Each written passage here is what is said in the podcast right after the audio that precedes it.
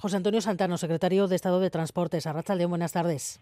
Arrachaldeón, buenas tardes. Bueno, la primera pregunta es obligada. ¿La legislatura va a durar aunque el clima esté así de enrarecido hoy?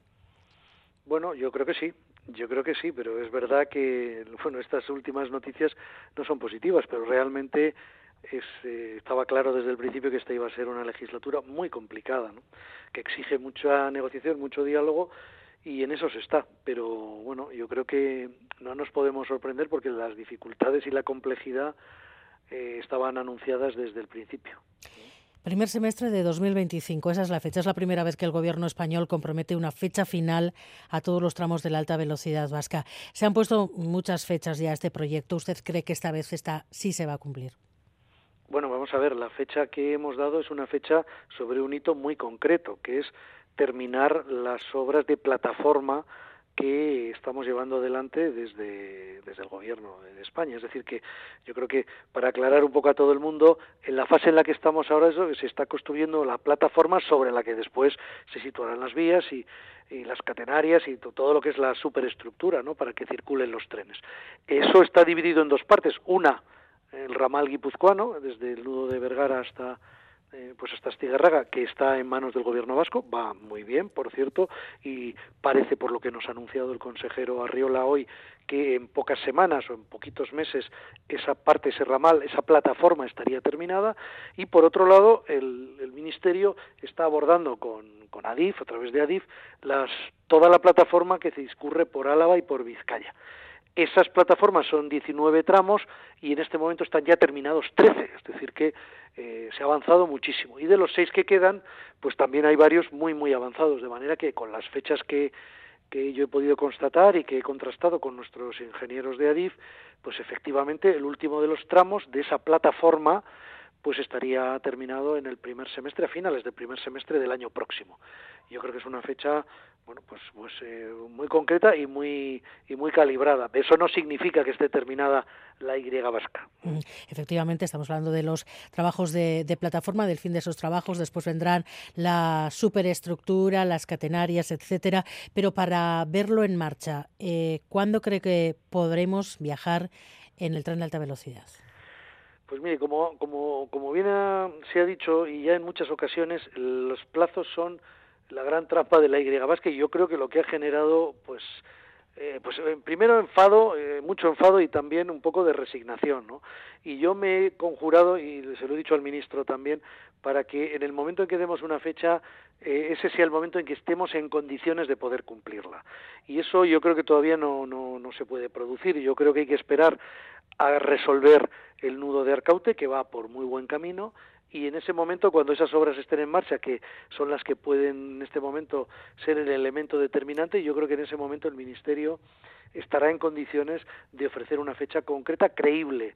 Pero yo me van a permitir que en este momento me, me vaya ciñendo a los hitos concretos que estamos en condiciones de cumplir, porque yo creo que eso nos va a dar credibilidad. Y este hito al que me refiero, sí lo podemos cumplir, lo vamos a cumplir. Vamos a ir dando pasos en los demás y cuando tengamos en marcha las obras del nudo de Arcaute, yo espero que no sea dentro de demasiado tiempo, en ese momento es cuando yo creo que vamos a estar en condiciones de ofrecer una fecha de puesta en servicio de la Y vasca que sea eh, perfectamente creíble porque sobre todo porque tengamos la, las certezas de los plazos. A veces las obras cuando son tan complicadas se pueden complicar más pero es que en tanto eso no se produzca yo creo que tenemos un elemento, digamos, de incertidumbre que todavía no nos permite aclarar. Por lo menos yo no me siento en condiciones de dar eh, de dar esa fecha, aunque la daremos, la daremos, pero las obras, no, en este momento. Las obras comenzaron en 2006, usted lo ha dicho. Esto crea una dificultad de explicar por qué se está tardando tanto, por qué ha tardado tanto tiempo. ¿Ha habido falta de compromiso, tal vez, eh, por parte de alguno de los gobiernos que han gobernado, eh, que han llevado el ministerio? Bueno, yo creo que han pasado muchas cosas, claro. Yo, yo miro hacia atrás y hay algunos datos que, por ejemplo, hoy ha proporcionado el consejero vasco Iñaki Arriola sobre la intensidad inversora con los distintos gobiernos y son datos, son datos objetivos. Es decir, el gobierno, los gobiernos de Zapatero tienen una, una inversión muy fuerte, muy alta. El, a partir del 2018 con el gobierno de Pedro Sánchez o los gobiernos de Pedro Sánchez se produce también el mismo fenómeno, pero hay un valle que es claro entre el año, pues prácticamente en 2012 y 2018, y eso es un dato que cualquiera puede comprobar.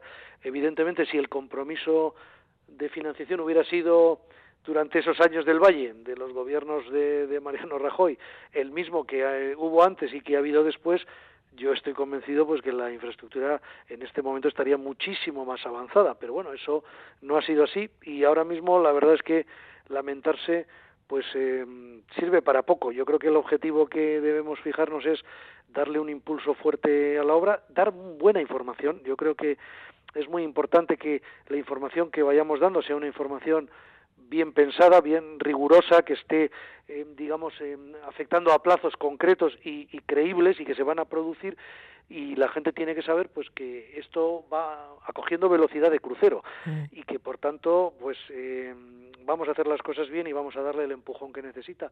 Todavía llevará su tiempo, pero, pero eso, en la medida en que se vaya viendo en el país, no solo los viaductos y los túneles, que son espectaculares, por cierto, y que son de una gran complejidad, sino en la medida en que se vaya viendo que se va colocando vía, que se va colocando catenaria y que el nudo de Arcaute se resuelve y empiezan las obras, yo creo que ahí vamos a ganar todos confianza y vamos a poder dar fechas eh, concretas y creíbles. Lo que es una evidencia, señor Santano, es que el TAP va a estar en marcha si es que se pone en marcha, pero sin que esté eh, construida la conexión de alta velocidad entre Gasteiz y Burgos. Esa conexión sí depende del Ministerio y por qué, de qué depende exactamente que se, que se realice.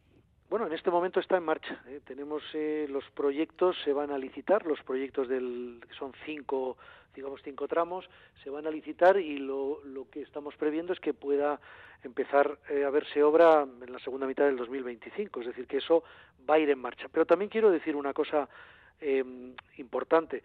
la, alta velocidad vasca va a ser útil por sí misma eh, desde el momento en que esté terminada, porque no solo va a conectar las tres capitales, Irún, eh, en unos tiempos bueno muy razonables, en torno de 30 a 40 minutos, es que eso nos va a permitir una conexión, por ejemplo, de eh, Irún o Donosti-Madrid, en la que ganaremos mm, una hora y veinte, casi una hora y media sobre los tiempos actuales. Es decir, que aunque la Burgos-Vitoria no esté concluida, no esté hecha, pero sí la Y vasca, esa conexión con Madrid nos va a colocar eh, por debajo de las cuatro horas, que no es poca cosa, porque mire, yo a veces cojo el tren y voy de Madrid a Irún, que realmente se hace muy largo, y tardo cinco horas y cuarto.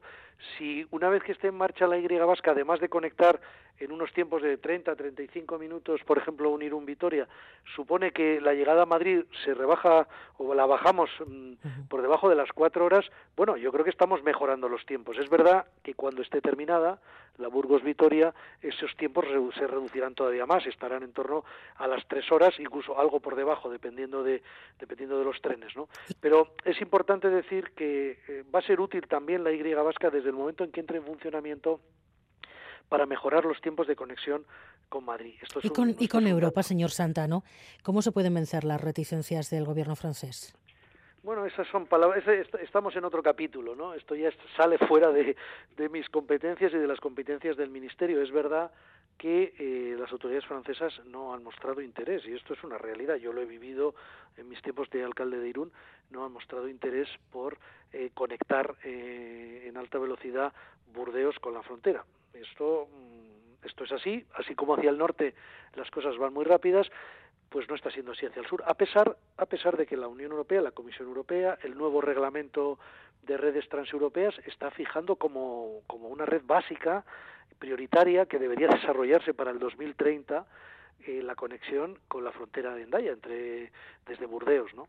Eso todos sabemos que no se va a producir, porque para que eso se produjera, pues las cosas deberían estar mucho más avanzadas. Pero lo que sí puedo decir es que desde el Gobierno, en las cumbres bilaterales que, tenemos y que vamos a tener, y en, desde luego en el trabajo que se hace desde el Ministerio, el propio ministro se lo ha trasladado recientemente a la consejera, perdón, a la comisaria europea de transportes, la idea de que eso es prioritario y de que hay que conectar también con la, con la frontera, con Endaya, con Irún, la alta velocidad eh, está presente y no podemos abandonar esa idea porque es muy importante para todo el eje Madrid-París.